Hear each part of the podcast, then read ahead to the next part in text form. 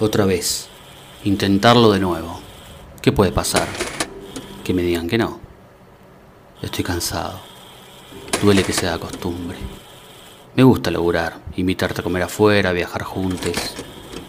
Es lindo levantarse temprano. No alcanzo a salir que ya estoy pensando en volver.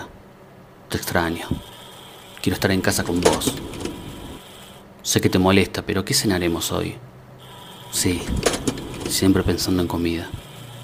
Creo que esta vez tendré suerte. Parece piola el laburito. Bueno, nos vemos en un rato. A la vuelta te cuento y hablamos en casa. No pasa nada. Está bueno salir de casa. Lo que no está bueno es chocarse con los cupos, los porcentajes, las trampas laborales. ¿Qué puede caber entre tu oferta y mi demanda? Más que mi cuerpo y tu trabajo. ¿Mi vida quizás?